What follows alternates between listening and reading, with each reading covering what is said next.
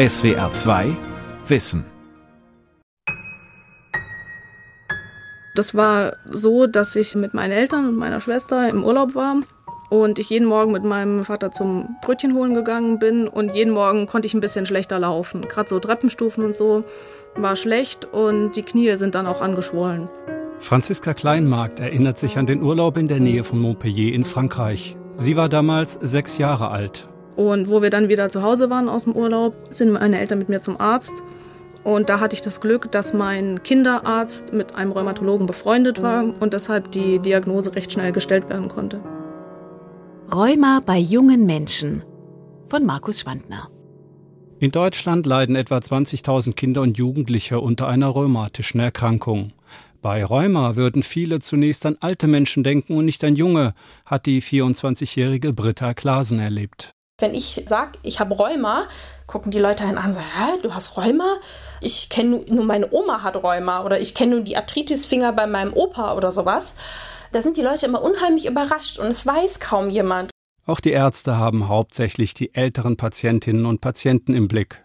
Diese Gruppe ist zahlenmäßig viel stärker betroffen als die Jungen, weiß Professor Gerd Horneff, Chefarzt an der Asklepios Klinik in St. Augustin bei Bonn an der Haupterkrankung der rheumatoiden Arthritis. Das ist diese Gelenkerkrankung, die zum Gelenkbefall an Finger- und Handgelenken führt und häufig eben auch die Gelenke zerstört, sind ja nahezu eine Million Menschen in Deutschland erkrankt. Und dann kommen nochmal 500.000 Menschen mit einem Rückenrheuma, wo es so zur Einsteifung des Rückens kommt.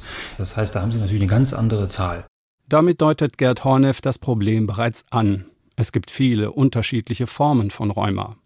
Die Betroffenen leiden vor allem an Schmerzen. Wie Rheuma grob definiert wird, erklärt Professor Matthias Schneider, Experte für Rheumatologie der Uniklinik Düsseldorf. Die Weltgesundheitsorganisation sagt, Rheuma ist Schmerz am Bewegungsapparat mit Tendenz zur Chronifizierung. Und das heißt länger als sechs Wochen. Häufig spielen Entzündungen der Gelenke eine Rolle, aber es gibt auch schmerzende chronische Erkrankungen an den Gelenken, die nicht entzündlich sind. Und es gibt rheumatische Erkrankungen, die gar nicht die Gelenke und Gelenkknorpel betreffen, sondern die Weichteile, also Muskeln, Bänder und Sehnen. Manchmal versteift auch der Rücken. Bei entzündlichem Rheuma handelt es sich um eine Autoimmunerkrankung, die erblich sein kann. Was alles unter rheumatischen Erkrankungen zusammengefasst ist, kann man bei der EULA nachlesen, einer wissenschaftlichen Organisation in Zürich, die Betroffene und Rheumatologen aus europäischen Ländern vertritt. Deren Definition ist mittlerweile sehr weit gefasst, erläutert Matthias Schneider. Erkrankungen, die Schmerzen am Bewegungsapparat machen, die aber aufgrund des entzündlichen Prozesses, wenn sie denn eine entzündliche Komponente haben, auch ganz viele innere Organe betreffen können und manchmal gar nicht die Gelenke. Auch das gibt es. Rheuma ist ein Sammelbegriff für über 200 verschiedene Erkrankungen, die unterschiedliche, teilweise bekannte Ursachen haben.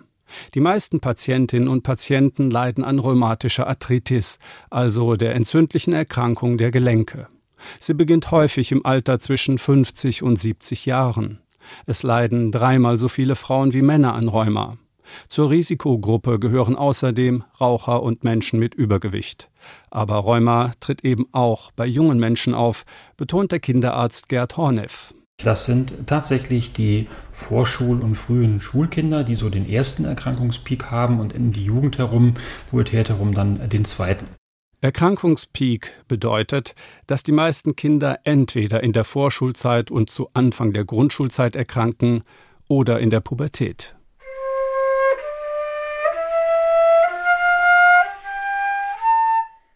Annika übt Tonleitern auf der Querflöte. Auch sie hat Rheuma. Richtig spielen will die 15-Jährige heute nicht. Ihre Finger sind etwas eingerostet, da der Unterricht wegen des Coronavirus längere Zeit ausgefallen ist. Ich habe mir mit eineinhalb das Schienbein gebrochen und das war kurz vor der Geburt von meinem kleinen Bruder und danach, also es ist total gut verheilt, aber ab dann sind meine Gelenke langsam angeschwollen, immer mehr. Und die Ärzte meinten aber, es sei nur Eifersucht, weil dann mein Bruder auf der Welt war, bis dann irgendwann meine Entzündungswerte mal zu hoch waren. Das Problem ist, dass kleine Kinder ihre Schmerzen kaum richtig benennen können. Gerade wenn sie ständig heftige Schmerzen haben, beginnen sie stattdessen schmerzauslösende Bewegungen zu vermeiden. Das hat auch Annikas Mutter Daniela Wirth beobachtet. Die ist nie auf irgendeine Couch geklettert oder Klettergerüst. Wenn ich zu ihr gesagt habe, bleib hier, dann bleib hier stehen, bleib hier sitzen, dann ist sie das auch da. Dafür hat sie halt mit einem Jahr schon geredet ohne Ende und gepuzzelt und sie hat halt einfach ihre Fähigkeiten auf was anderes dann konzentriert. Mittlerweile ist Annika 15 Jahre alt, lebt in der Nähe von Bruchsal in Baden und besucht die 10. Klasse des nahegelegenen Gymnasiums. Bei ihr sind vor allem die Knie- und Sprunggelenke betroffen. Sie kann nicht längere Zeit gehen, auch Sport ist nicht möglich. Und bei Klassenarbeiten nutzt sie einen Laptop, denn wenn sie viel schreiben muss, schmerzen auch die Handgelenke. Es gehe ihr ganz gut, sagt sie, was wohl daran liegt, dass die Krankheit bei ihr recht schnell erkannt wurde denn nur so vermeidet man Schäden an den Gelenken, erläutert Gerd Horneff. Wichtig ist die Früherkennung und die frühe effektive Therapie. Auf Neudeutsch heißt das dann Window of Opportunity. Das heißt, Sie müssen dieses Fenster nutzen, um frühzeitig die Patienten in eine Besserung, idealerweise Remission, also man, Remission ist, wenn die Erkrankung nicht mehr sichtbar ist, führen. Und äh, dafür gibt es eben so ein Schachtelsystem. Es fängt meist eben mit, äh, wenn man so will, relativ einfachen Sachen an. Also was wehtut, muss auch mit Schmerzmitteln behandelt werden, sonst steift es ein. Da gibt es ja Medikamente, ganz banal, sowas wie Ibuprofen ist ein schmerz- und entzündungshemmendes Medikament, das eingesetzt wird. Wie wichtig es ist, die Erkrankung schnell zu behandeln, beschreibt Professor Matthias Schneider, Direktor der Rheumatologischen Klinik an der Uniklinik Düsseldorf. Dann sei auch das Outcome, das Ergebnis für die Patienten besser. Wenn Entzündung im Spiel ist, dann kann es schnell gehen und dann ist die Frage, das ist auch unser Hauptthema, wie schnell wird es erkannt und wie schnell gut therapiert. Also wir haben heute für fast alles Therapien, also wirklich auch gute Therapien und entscheidende Faktor für Outcome von den Patienten ist sozusagen ganz klar Symptom bis erkannt bis behandelt. Das ist das Zeitfenster. Früher, vor 20 Jahren, hat das Jahre gedauert. Heute sind wir so im Bereich zwischen drei und sechs Monaten im Durchschnitt. Wir hätten es gerne innerhalb der ersten drei Monate. Dann sind wir noch besser. Besser darin zu verhindern, dass die rheumatische Arthritis die Gelenke zerstört. Bei Annika sind bereits mehrere Gelenke betroffen. Die Folge viele Arztbesuche, Medikamente ausprobieren, wenn sie nicht gut wirken, Medikamente wechseln.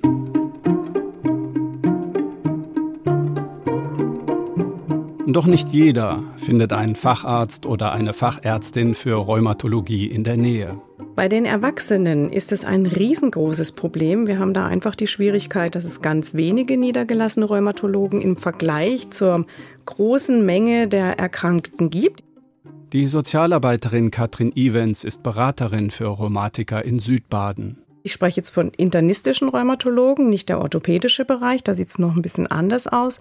Das heißt, Betroffene warten selbst in der akuten Phase unter Umständen bis zu acht Monate auf einen Termin müssen dann weiter Anfahrtswege in Kauf nehmen und haben dann die Situation, dass beim Betreten des Behandlungszimmers die Uhr quasi tickt. Also man muss ganz schnell seine Bedürfnisse loswerden und für sich einstehen und schauen, dass man mit einem befriedigenden Ergebnis wieder rauskommt. Und das ist eine ganz, ganz schwierige und sehr belastende Situation. In großen Städten oder Ballungsräumen wie dem Rhein-Main-Gebiet oder dem Ruhrgebiet ist die Versorgung vielleicht noch gut. Doch die 26-jährige Franziska Kleinmarkt stammt aus einer ländlichen Gegend. Ich bin am Bodensee aufgewachsen, in Konstanz, und da ist es sehr, sehr schwierig, einen Rheumatologen, Kinderrheumatologe oder Erwachsene-Rheumatologe ist da eigentlich egal. Da gibt es einfach in der näheren Umgebung keine, da muss man schon weiterfahren. Ich würde mal sagen, mindestens eine Stunde, eher länger. Einen Weg. Doch immerhin gibt es für Kinder und Jugendliche mit rheumatischen Erkrankungen rund 70 spezialisierte Zentren in Deutschland. Dort untersuchen Ärzte die jungen Betroffenen während eines ein- oder mehrwöchigen Aufenthalts, überprüfen die bisher verschriebenen Medikamente oder stellen sie neu ein. Krankengymnastinnen bewegen die Gelenke, Psychologinnen begleiten die Kinder und Jugendlichen, Fachärzte diagnostizieren und behandeln mögliche Begleiterkrankungen. Aber auch der ambulante Bereich sei für Kinder besser als bei den Erwachsenen, beklagt Rheumapatientin Britta Glasen.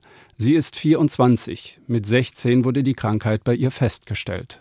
Beim Kinderrheumatologen, da hatte man dann seine regelmäßigen Termine, auch wenn man jetzt nicht unbedingt stationär war, sondern nur ambulant, hatte der Kinderrheumatologe immer bestimmt eine halbe Stunde für einen Zeit. Der hat sich alle Gelenke beispielsweise angeschaut, hat alles durchbewegt, hat nach allem gefragt und hat dann manchmal Sachen gefunden, wo man selber gar nicht was unbedingt zu gesagt hat. Beim Erwachsenenrheumatologen hat man 10 Minuten Zeit im Quartal und man muss wirklich genau sagen, mir tut mein rechtes Knie weh, mir tut mein linker Ellbogen weh und das muss man on point kommunizieren damit genau nach diesen Dingen geschaut werden kann, weil halt der gar nicht die Zeit hat, sich wirklich jedes Gelenk einzeln anzuschauen, wo eventuell was sein könnte, was man selber vielleicht noch gar nicht so bemerkt hat. Der Übergang ins Erwachsenenalter ist für viele junge Rheumatikerinnen schwierig. Nicht nur, weil es weniger Ärzte gibt und die auch noch viel weniger Zeit haben. Das ist halt auch eine Phase mit 18, da hat man ganz andere Dinge im Kopf als sein blödes Rheuma. Man macht seinen Schulabschluss, man möchte vielleicht reisen, man möchte ja, die Welt entdecken, jung sein, einfach genießen. Also es ist allgemein halt einfach eine Phase, in der man einfach häufig gar keine, also man hat natürlich niemals Lust auf seine Erkrankung, aber in der man das irgendwie vielleicht noch mehr weiter abstößt. Dann wird die Phase halt noch kritischer und es kommt oft dazu, dass junge Menschen halt dann ihre Behandlung abbrechen und nicht mehr zum Rheumatologen gehen, was unheimlich gefährlich ist für den Krankheitsverlauf. Denn wenn die jungen Patienten ihre Medikamente nicht mehr nehmen, kann die Entzündung wieder aufflammen, was letztlich zur Zerstörung der Gelenke führen kann. Es gibt aber auch Lebensphasen, in denen Rheumapatientinnen möglicherweise ganz auf ihre Medikamente verzichten müssen, denn Rheumatikerinnen sollten nicht spontan entscheiden, schwanger zu werden. Hauptsächlich wegen den Medikamenten, die man nimmt. Um halt äh, die rheumatische Erkrankung im Schach zu halten, nimmt man relativ starke Medikamente häufig und diese Medikamente sind nicht kompatibel mit einer Schwangerschaft. Das bedeutet, sowohl als Frau als auch als Mann muss man schon eine gewisse Zeit vor dem Kinderwunsch diese Medikamente absetzen und man muss als Frau dann auch die Zeit der Schwangerschaft ohne diese Basismedikamente auskommen. Man kann dann nur noch auf andere Medikamente zurückgreifen, wie Schmerzmittel und sowas. Das erfordert einfach alles auch eine wirklich sehr gute Abstimmung zwischen dem Rheumatologen und dem Gynäkologen. Das heißt, man muss da ja auch Ärzte finden, die da miteinander kommunizieren und auch Ärzte finden, die sich damit auskennen. Von der guten Rundumversorgung der Kindheit zum 10-Minuten-Termin einmal pro Quartal. Woran liegt das, dass es nicht genügend Fachärzte für erwachsene Patienten gibt? Rheuma sei ein Nischenfach, erklärt Gerd Horneff. Schon in der akademischen Welt, also an der Universität, weil es diese Abteilung nicht gibt, lohnt sich nicht so ungefähr.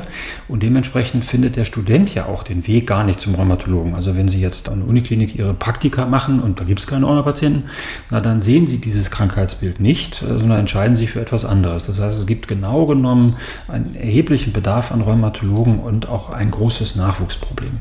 Hinzu kommt, dass eine Rheumatherapie langfristig nur gelingt, wenn die Ärzte ihre Patienten ausführlich befragen. Doch sprechende Medizin wird von den Krankenkassen schlecht honoriert. Würden die Ärzte von Assistenzpersonal unterstützt, könnte die Versorgung besser gelingen. Zu diesem Ergebnis kommt eine noch nicht veröffentlichte Studie der Medizinischen Hochschule Hannover aus dem Jahr 2019 an über 230 Patienten. In Großbritannien und Dänemark sind diese Assistenten üblich. Es handelt sich hierbei oft um Krankenschwestern oder medizinisch-technische Assistenten, die sich fortbilden, damit sie Rheumapatienten behandeln dürfen. Laut Studie war der Gesundheitszustand der Patienten nach zwölf Monaten genauso gut, als wären sie von einem Arzt behandelt worden. Doch von Behandlungen der Patienten durch Rheumaassistentinnen und Assistenten ist Deutschland noch weit entfernt. Zurzeit muss immer noch der Arzt anwesend sein.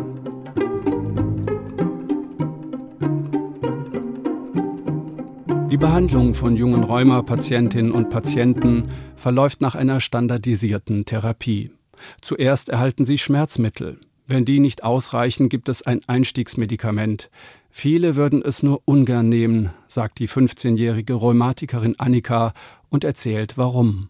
Bei Kindern ist das einzige Basismedikament halt Methotrexat. Das wird auch bei der Krebstherapie, also bei der Chemotherapie verwendet, aber viel höher dosiert. Und das habe ich aber dann abgesetzt, weil ist so eine gelbe Spritze und davon wird einem halt also nicht jedem, aber relativ vielen wird davon übel. Und ich habe mich samstags immer gespritzt. Und sobald ich freitags abends irgendwas Gelbes gesehen habe, konnte ich nicht wirklich essen, ohne dass ich danach einen Brechreiz hatte. Annikas Mutter hat ihr dieses Medikament jedes dritte Wochenende in den Oberschenkel oder die Bauchfalte gespritzt. Das kommt auch von der Psyche. Ich habe mir immer so gesagt, okay, gelb ist dieses Medikament, von gelb wird mir schlecht. Deswegen freitagsabends kam beispielsweise die Sportschau manchmal und da hat mein Bruder ein Spiel von irgendeiner Mannschaft mit gelben Trikots angeguckt und ich konnte da nicht hingucken, ohne dass mir richtig übel wird. Das Medikament verursacht nicht nur Übelkeit, es macht auch müde. Also spritzen es sich viele Patienten am Wochenende, um sich bis Wochenanfang wieder erholen zu können, weiß die Sozialberaterin Katrin Evens von der Rheumaliga Baden-Württemberg. Es ist unheimlich schwierig, das in Einklang zu bringen mit dem, was man in so einer Jugendphase eigentlich machen möchte, mit dieser freien Zeit, die man hat, und auch mit dem Bedarf, den man hat, sich zu erholen. Erholung und Freizeit mit Freundinnen müssen am Wochenende ausfallen, wenn wieder einmal die Spritze ansteht. Das ist in der Regel alle drei Wochen der Fall. Falls das Medikament nicht gut wirkt oder nicht gut vertragen wird, dann muss der Arzt nach einem anderen Medikament suchen, sagt Matthias Schneider. Wir haben ein Konzept entwickelt in der Rheumatologie, das heißt Tree to Target. Es gibt es auch schon von Diabetes, gibt es auch bei Hypertonus zu sagen, okay, wir setzen eine Substanz ein und gucken, ob wir Remission erreichen. Erreichen wir das in einem Zeitfenster von drei bis sechs Monaten nicht, dann wechseln wir die Substanz, weil wir im Prinzip noch keine gute Vorhersage dafür haben, wer auf welche Substanz besonders gut anspricht. Also von daher haben wir diese Strategie, die funktioniert in der Regel ganz gut. Bei Franziska Kleinmarkt wirken die Medikamente mittlerweile so gut, dass ihr die Krankheit kaum noch anzusehen ist. Im Sommer hat die 26-Jährige mit Freunden eine Fahrradtour über 500 Kilometer gemacht. Für viele Rheumakranke ist das unvorstellbar. Eine Gruppe von fünf Freunden sind wir die Elbe entlang gefahren. Wir sind an der deutsch-tschechischen Grenze gestartet und dann jeden Tag zwischen 60 und 90 Kilometern gefahren. Das geht sehr, sehr gut, weil die Landschaft ist schön, die lenkt davon ab, wenn man vielleicht mal ein bisschen Gegenwind hat. Und die Strecke ist sehr flach. Das heißt, auch für Leute, die jetzt Gelenkbeschwerden haben und so, ist das eigentlich kein Problem, das zu machen.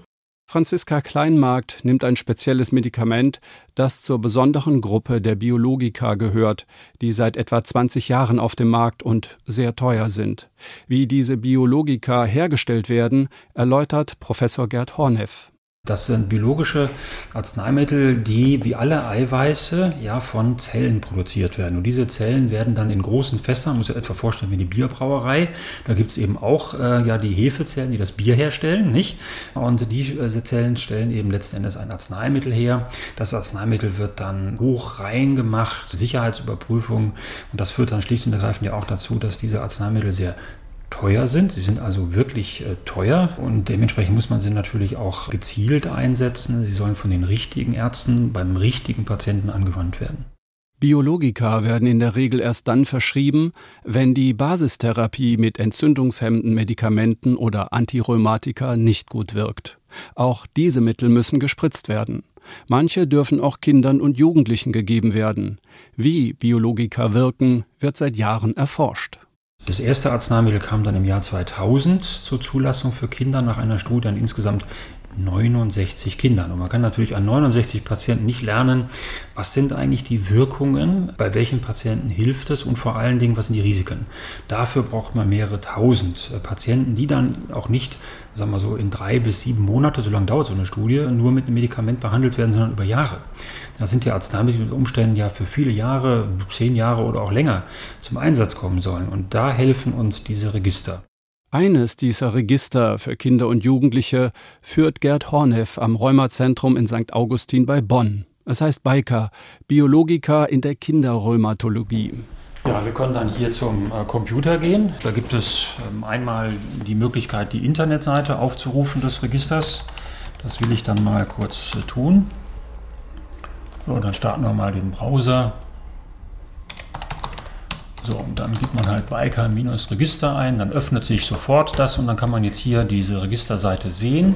Da kann man verschiedene Formulare herunterladen, man kann auch die Halbjahres- und Jahresberichte sehen, man kann eine Liste der Publikationen ansehen. Das Register enthält die Daten von rund 100 Fachärzten und etwa 4000 Kindern. Das Besondere im Vergleich zu klinischen Studien, hier wird auch dokumentiert, wie gut Patientinnen und Patienten Biologika und andere Medikamente vertragen, die nicht an wissenschaftlichen Studien teilnehmen können, weil sie andere Begleiterkrankungen haben oder weil sie zusätzlich andere Medikamente einnehmen müssen.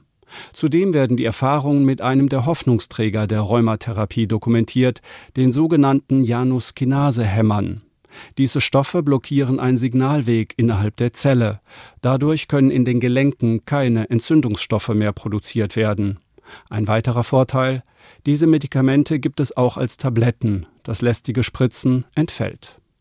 Die Register sind wichtig, denn Patienten müssen diese Medikamente oft über Jahrzehnte oder gar ein Leben lang einnehmen. Wir sind da in Deutschland erstens Pionier. Wir hatten also das erste große nationale Blutregister bei Kindern und haben auch weiterhin das größte und am längsten laufende Register und sammeln Informationen zu allen zugelassenen biologischen Arzneimitteln für rheumakranke Kinder. Das hat dann das Wissen um die Wirkungen und natürlich auch um die Risiken erheblich erweitert und im Wesentlichen kann man sagen, also wir haben nicht nur eine effektivere Gruppe von Medikamenten bekommen mit diesen biologischen Medikamenten, sondern auch eine im Vergleich zu früheren Medikamenten viel, viel besser verträgliche.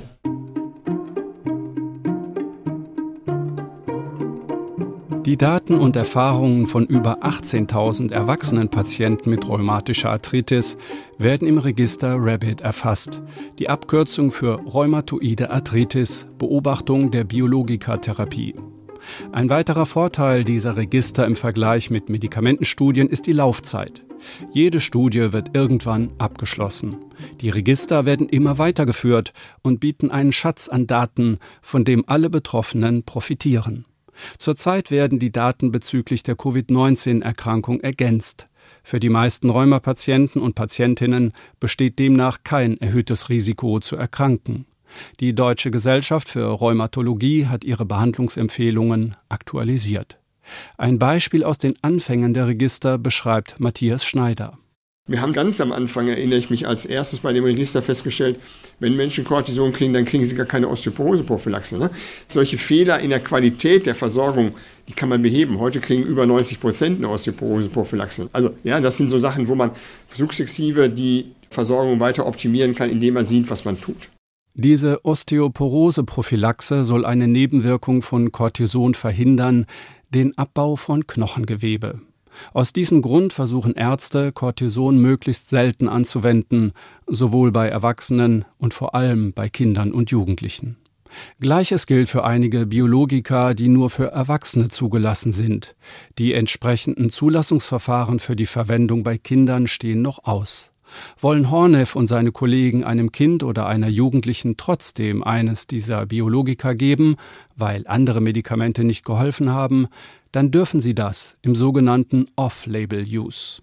Es handelt sich in der Regel um die schwereren Fälle, die äh, es gibt, und dann natürlich um Arzneimittel, die ja schon auf dem Markt sind. Ne? Also Off-Label heißt nicht, dass man völlig äh, in der Luft ein Medikament wählt, sondern äh, wenn Sie sich vorstellen, Sie haben ein Arzneimittel, das ist am 18 zugelassen und Sie haben eine junge Dame, die ist 16, sie hat seit vier Jahren ihre Menstruationsblutung, trotzdem gilt sie bei uns als Kind und man darf Arzneimittel A, B, C anwenden, aber nicht D, E und F. Und wenn A, B und C schon versagt haben, naja, dann muss man ja eigentlich ein Arzneimittel wählen, das Beste für das Kind. Ich habe da so einen Spruch, den ich sozusagen äh, dann sage. Also es kann nicht sein, dass ich einen Menschen schlechter behandle, nur weil es ein Kind ist.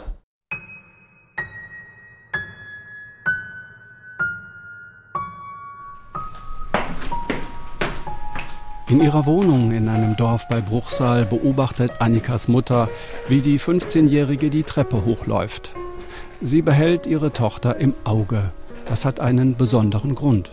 Sie sagt nicht, dass sie Schmerzen hat. Egal wie stark die Schmerzen sind, man merkt es dann als Außenstehender erst durchs Humpeln, dass irgendwas dann doch nicht so ganz ist. Sie will uns wahrscheinlich auch nicht so belasten, dass schon wieder was ist und wir schon wieder zum Arzt müssen. Sie will vielleicht auch nicht zum Arzt, weil es dann vielleicht auch heißt, wieder neues Medikament, wieder ein paar Tage ins Krankenhaus wegen Einspritzen. Doch selbst in Phasen, in denen die Entzündung unter Kontrolle ist, ist das Leben mit Rheuma für junge Menschen mühsam und voller Einschränkungen, erzählt Annika. Beispielsweise, wenn ich jetzt mit einer Freundin shoppen gehe oder so und ich relativ lang laufe, dann fängt es halt auch an weh zu tun. Ich habe zwar Einlagen für meine Hausschuhe und für meine normalen Schuhe, aber ich brauche dann halt trotzdem eine Pause, schneller als normale Menschen, sage ich jetzt mal.